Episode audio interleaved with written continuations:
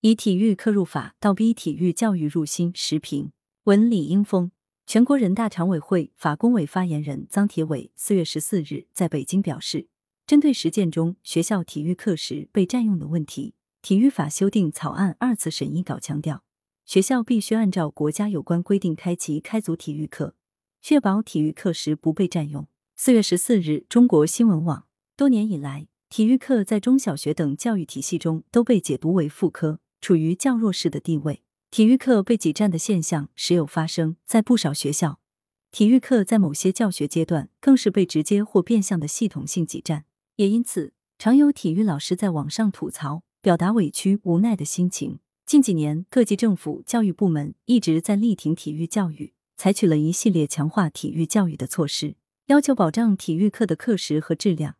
保障中小学生每天锻炼两小时。并推动中考体育分值上涨，这在一定程度上推动了校园体育教育的上位，也提升了社会对校园体育教育的重视程度。但相关要求多为政策要求、行政管理要求，其效力来源多为教育政策规划方案、红头文件。这些规范性文件或制度措施的层级效力较低，权威性、制约性、稳定性、长效性不足。甚至在某些环节或不同地域之间还存在不统一、不协调、不同步等问题。明确规定学校开齐开足体育课，确保体育课时不被占用的法律责任，就把有关体育课的政策要求、行政要求上升为法律要求，划出了保障体育课课时和质量的法律红线。体育课的法律刚性传导到学校的教学管理环节和老师的授课环节，就具备了强约束性。一旦学校或老师出现未开齐开足体育课或挤占体育课等行为，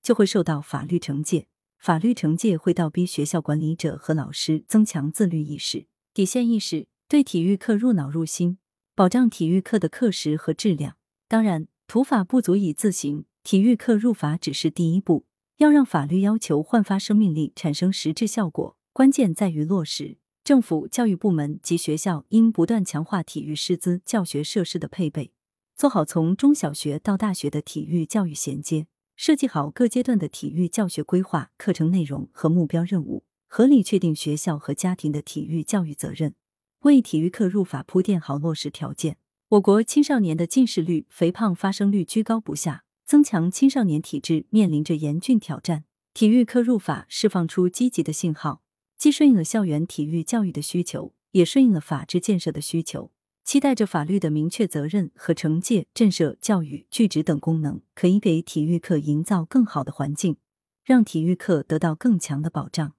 让体育老师少一分无奈，多一分底气，向青少年体质输送更多的教育营养。羊城晚报时评投稿邮箱：wbspycwb 点 com。来源：羊城晚报羊城派。图片视觉中国，责编张琪、江雪源。